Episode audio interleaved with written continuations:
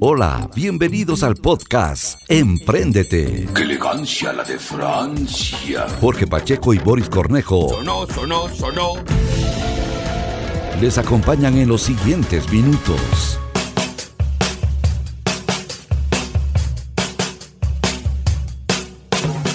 Hola, hola, ¿qué tal amigos? Un abrazo virtual desde Cuenca, Ecuador. Un saludo también cordial, Jorge, y también para todos nuestros amigos que nos están escuchando en el primer programa de manera, manera oficial de este podcast que se llama Empréndete. Así es, y hoy vamos a tratar los presidenciables. Es un tema de plena coyuntura y hoy estaremos, bueno, todavía no estamos cuando salga este programa eh, ya inscritos totalmente, pero tenemos ya precandidatos fuertes que están sonando y que de seguro serán ya los inscritos de manera formal. En efecto, y para este espacio hemos invitado nada más y nada menos que, A uno de los conocidos en este análisis político. en efecto, se trata de Cristian Castillo, conocido en el argot popular como el Sugo Castillo. Así que, Cristian, un gusto tenerte. Bienvenido, un abrazo. Un abrazo, Jorge, Boris. Muchísimas gracias por esta invitación. Les deseo lo mejor en este nuevo proyecto. Gracias, eh, Zuko también, pues con todo el, el cariño. Y pues, ¿qué te parece si empezamos con el análisis de lo que son los precandidatos a la presidencia de la República ahora? En efecto, tal como están hasta ahora, hay seis nada más, Cristian. ¿Cómo le ves tú a propósito, así a priori? Eh, esto le cogió a contratiempo a todo el mundo, entonces es muy probable que no tengamos 16 candidatos como tuvimos hace dos años. Con suerte llegaremos a los 8. Hemos visto que ya se van desgranando con el paso del tiempo, porque en tan poco tiempo no puedes armar una estructura nacional si es que no tienes ya de entrada una estructura que te soporte. Y por eso probablemente esto le va a permitir a los partidos, digamos, más tradicionales, en unos casos alquilar, que es el caso de la ID, por ejemplo, o del socialcristianismo, o en el caso de la Revolución Ciudadana, poder participar directamente. En ese sentido, creo que no va a ser una competencia tan fuerte, o tan dispersa como la otra vez, pero igualmente confusa. Pero, ¿A ¿cuál- pe- perdón, Jorge, pero ¿cuál sería el, el partido que medianamente eh, tiene estructura? Quizás por ahí la Revolución Ciudadana. Eh, actualmente, dado la experiencia de lo que pasó en las elecciones seccionales de febrero, la Revolución Ciudadana es de partido que tiene una estructura un poco más consolidada. Fortalecida, ¿no? Sí, pero el socialcristianismo no se queda atrás. El cristianismo también, históricamente también tiene el hecho de que no le fue bien, no quiere decir que no tiene una estructura, al menos en la costa, ¿no? Y Pachacuti es más o menos lo mismo.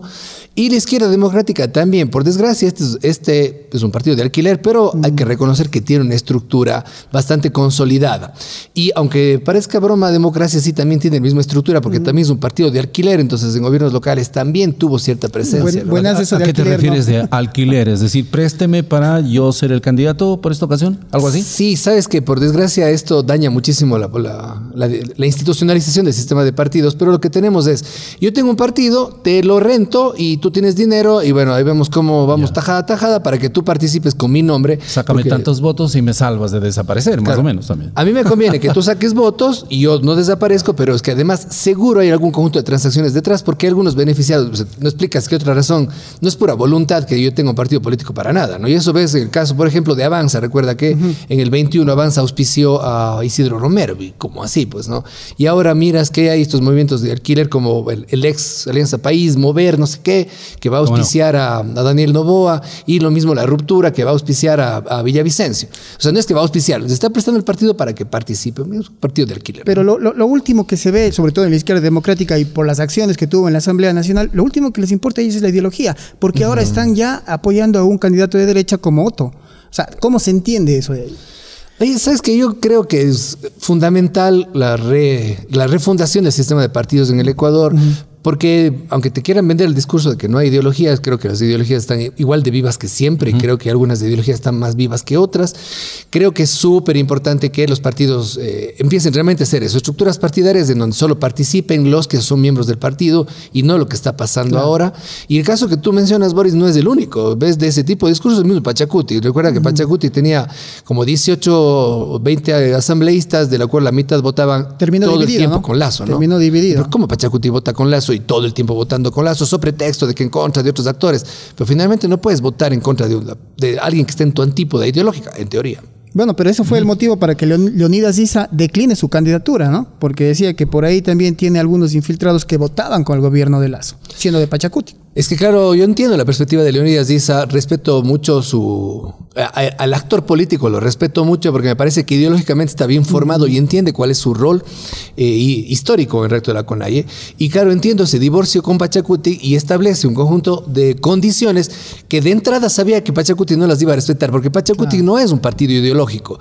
Como bien lo mencionó un amigo Juan Fernando Machuca, Pachacuti es más bien un, un partido racializado y que protege es que- intereses de una, de una etnia. Es que al final del día Pachacuti es el brazo político de la, de la CONAIE. CONAIE. Era el brazo político, porque actualmente, como has visto, ya la- no crees que no tanto. Creo que no, o sea, creo que se demuestra precisamente ahora, porque si dices que la CONAIE es realmente lo que representa como, como el gremio, como el movimiento social que agrupa a los movimientos indígenas, es debería ser evidente que si el que presente la CONAIE dice, vea, señor coordinador Santiago a un lado, Claro. Pachacuti como brazo político debería decir, bueno, me voy. ¿Qué es lo que dijo el brazo político? No, no, no. A mí no me quitas, porque además las condiciones me parecían que eran loables. Primero, que me pongas un coordinador que cualquiera tenga confianza. Y segundo, y más importante, es que no se postulen de nuevo candidatos, eh, asambleístas, gente que votó con lazo. Me parece como obvio. Pero claro, ¿cuál fue la postura de Pachacuti? Fue nada de eso es negociable, no entramos, por lo tanto ISA lo que hace es regresarse. A mí me parece que tarde o temprano, si es que ISA mantiene esta, eh, esta capacidad de liderazgo, probablemente va a tener que armar otro movimiento político por fuera de Pachacuti. A hoy, 2 de junio, tenemos seis precandidatos prácticamente fijos ya. Cuatro son de Guayaquil, uno es de Chimborazo y uno de Azuay. Así las cosas. ¿Cómo le ves ese equilibrio regional, por así decirlo? De Quito no hay, no hay aún, ¿no? De Quito no hay Mira. aún. Pero ah, bueno, habrá que esperar porque, por ejemplo, en estos números o estos cuadros que estamos analizando en este momento, no está aún, por ejemplo, la Revolución Ciudadana, todavía con candidato fijo, digamos.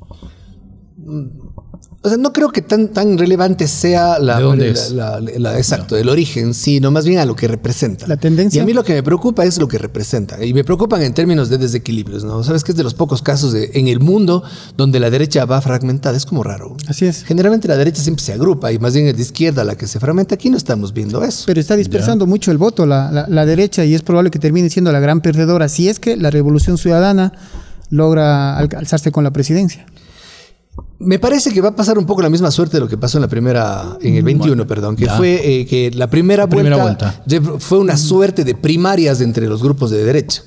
Y claro, finalmente ganaron. Creo que va a pasar, va a ser un poco lo mismo. Algo Porque, vos- parecido. porque dime cuál ¿Tú es un crees que luego van a cerrar filas? Sí, sin duda, porque claro, la izquierda siempre se divide por sus principios y la derecha siempre se une por sus fines, ¿no? Ya.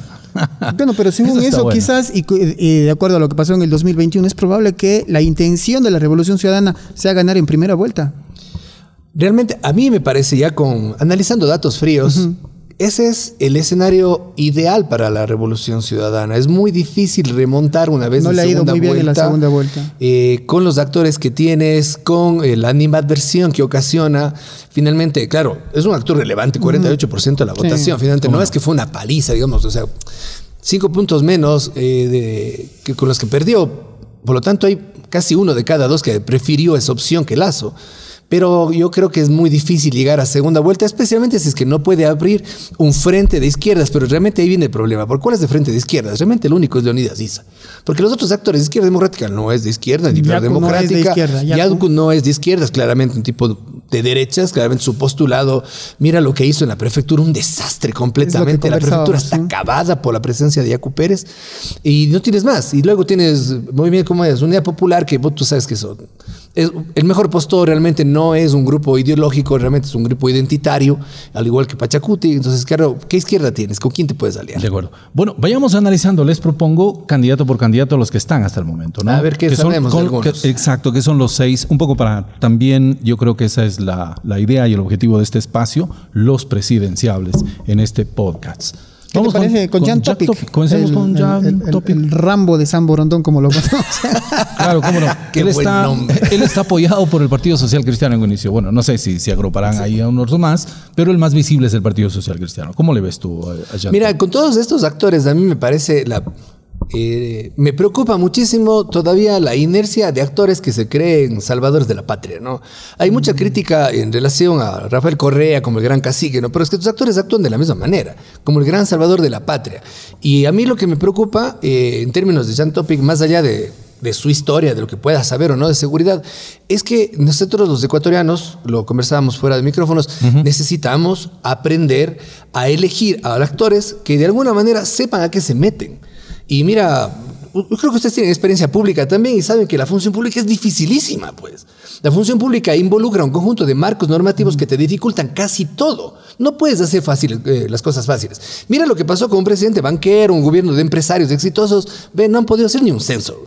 O sea, un censo que es la cosa más fácil del mundo, pues. Ni un censo han podido hacer. Y en el caso de Topic y de otros actores como Novoa, como el mismo Otto Sonel Niscuanto, creo que pasa lo mismo. Ya. Que hay un conjunto de actores que se piensan salvadores de la patria, que piensan que es llegar a la hacienda y disponer como se hace en las haciendas o como se hacía antes, y se dan cuenta de que no, porque hay una estructura estatal, que hay una asamblea con la que tienes que manejar y que va a dificultar. Y además hay que tomar en cuenta los tiempos. Vas a estar en el poder año, seis meses. ¿Qué vas a hacer en años seis meses? Sí, sí, sí. Pero, pero, pero creo Si no- que, que te refieres en el sentido de que tampoco es un personaje muy conocido, Jan Topic, y el tiempo no le da.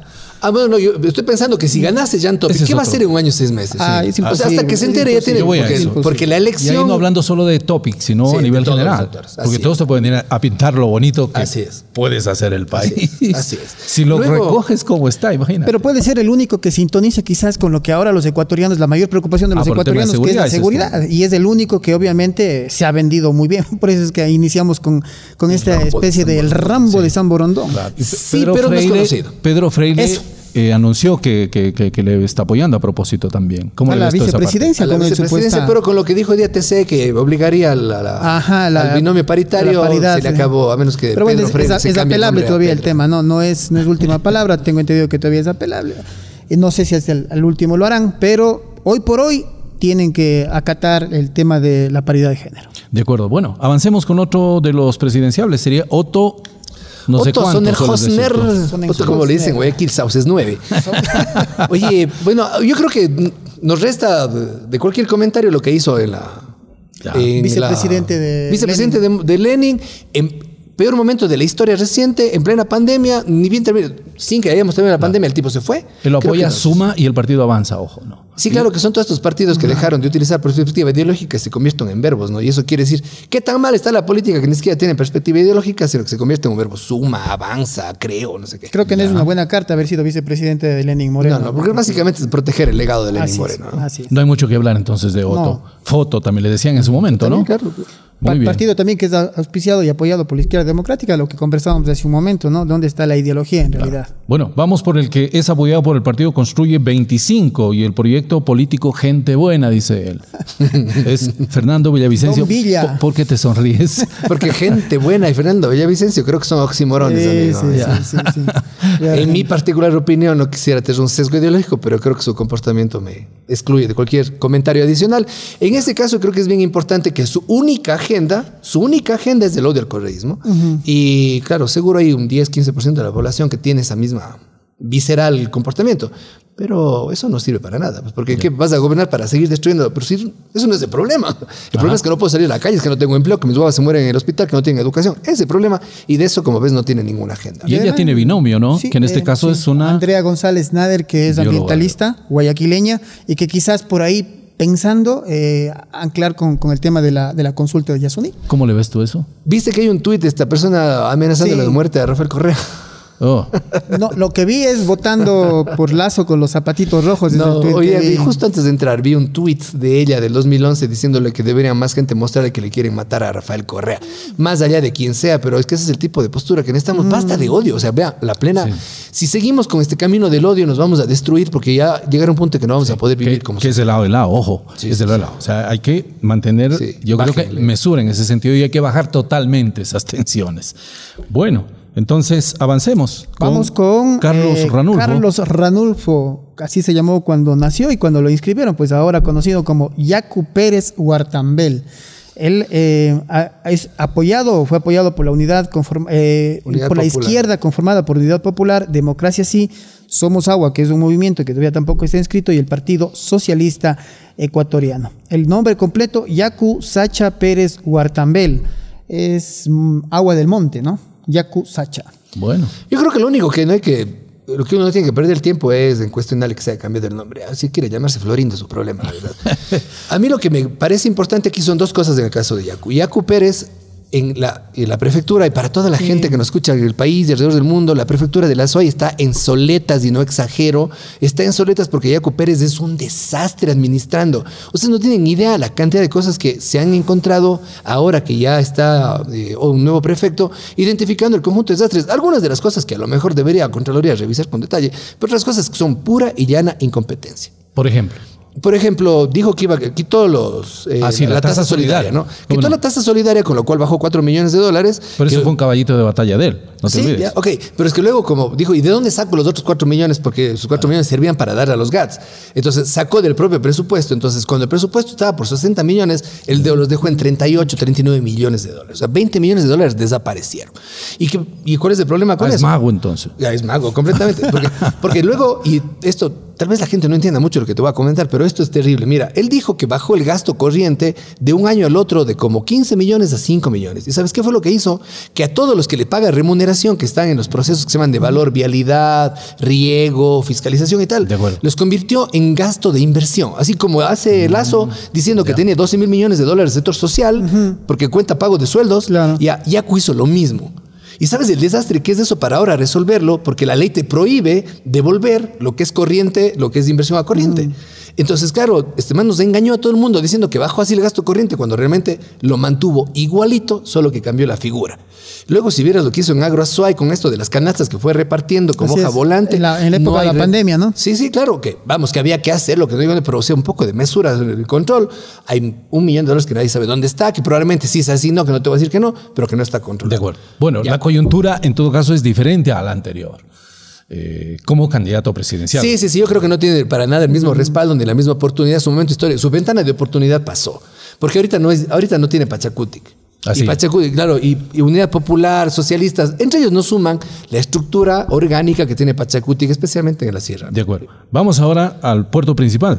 Así es, vamos Con con, Daniel. Daniel. Novoa y quizás aquí también la sorpresa para los cuencanos es el hecho de que anunció la vicepresidenta que la acompañará y que es nada más y nada menos que Verónica Novoa. Ya está inscrito. ya eso. están inscritos, ex candidata A a, la la alcaldía. alcaldía de la ciudad de Cuenca, pero por ahí vi en redes muy criticada también la- el hecho de que Daniel Novoa haya eh, tomado en cuenta Verónica a. Verónica Abad como, como candidata a la vicepresidencia. No sé. Pero yo les ¿Cómo reconozco le por lo menos de ideología, ¿no? o sea, por lo menos eh, Verónica Abad si aquí se mostró precisamente como de ultraderecha, trompista, y claro que eso demuestra que no porque sea mujer, eso genera, Ya. no debería tener apoyo feminista. Entonces, por lo menos ahí sí está coherencia. Ahora, los dos son unos tristes, ilustres desconocidos para el común de la población, ¿quién también será? ¿no? bueno, Y pero la capacidad de- económica de Daniel Novoa, ¿no? Sí, pero es que tienes, O sea, el tienes tiempo- hasta el 20 de agosto para que te conozca. O sea, tendrías que gastar millones de dólares que no- no va a pasar. De No va a acuerdo. Vamos con Eduardo Maruri, que es también guayaquileño. Otra vez el empresario. mismo caso que Jan Topic, que Daniel Novoa. Oye, no porque seas empresario vas a poder administrar. un- Ya nos dijo, ya quedó clarito con Guillermo Lazo que no funciona eso. Ese criterio es ridículo. Nosotros necesitamos políticos profesionales, amigos. ¿Sabes cuál es la gran diferencia? Una de las grandes diferencias. ¿Cómo, de cómo le diferencias al político profesional que dices tú? Mira. Ya que el que intenta, porque por ejemplo puede ser un ciudadano también que puede venir y decir yo quiero cambiar, ya estoy cansado de este país. Ya, pero es que no Los así. políticos como que no han podido, dice, por, por- por las historias que hemos vivido.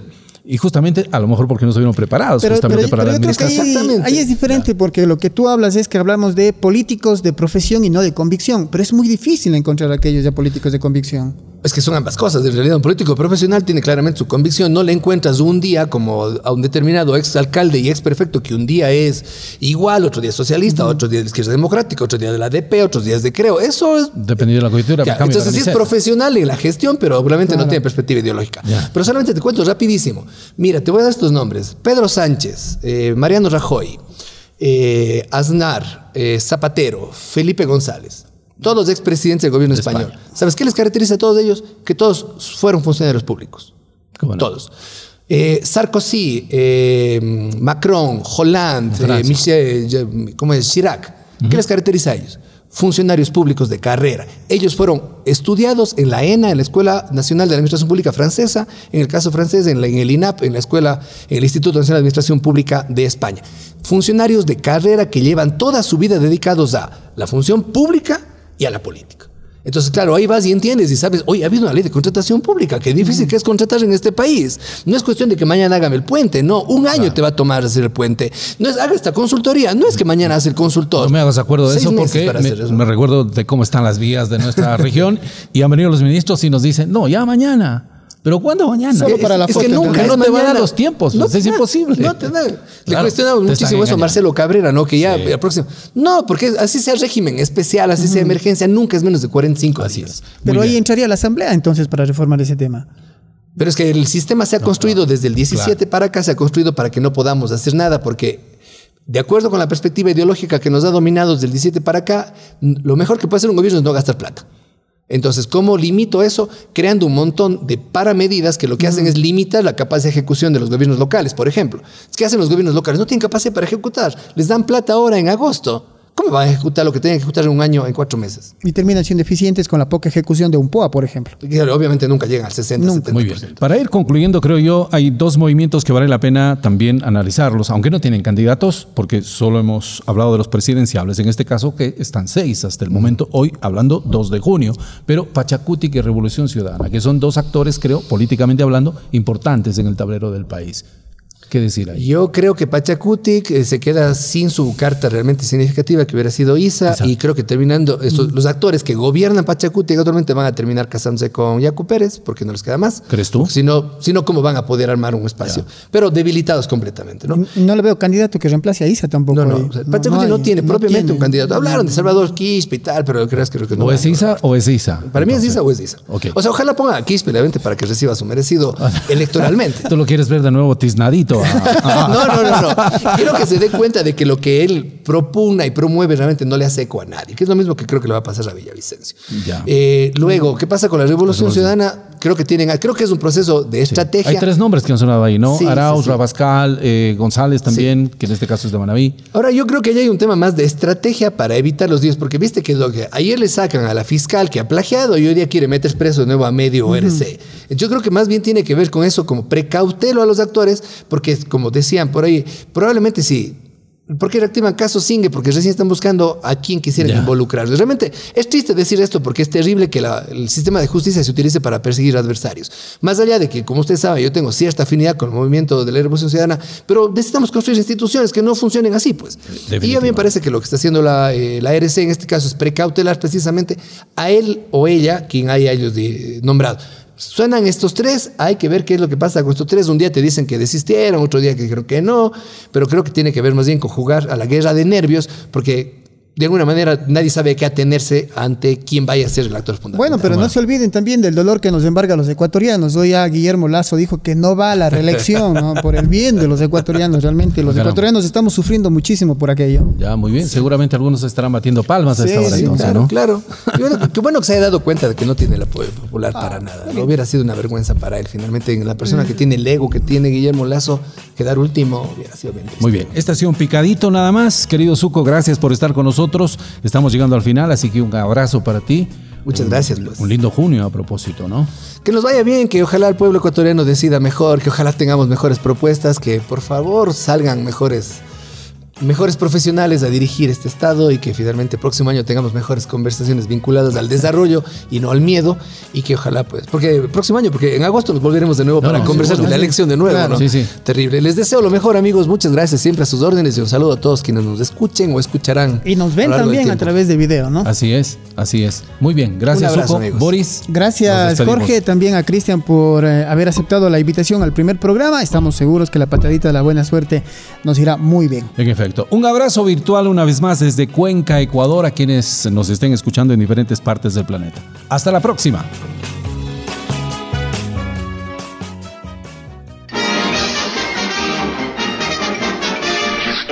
Eso es, todo, amigos. Jorge Pacheco y Boris Cornejo Será irresistible. Eres buenísima onda. se despiden hasta la próxima entrega de Empréndete.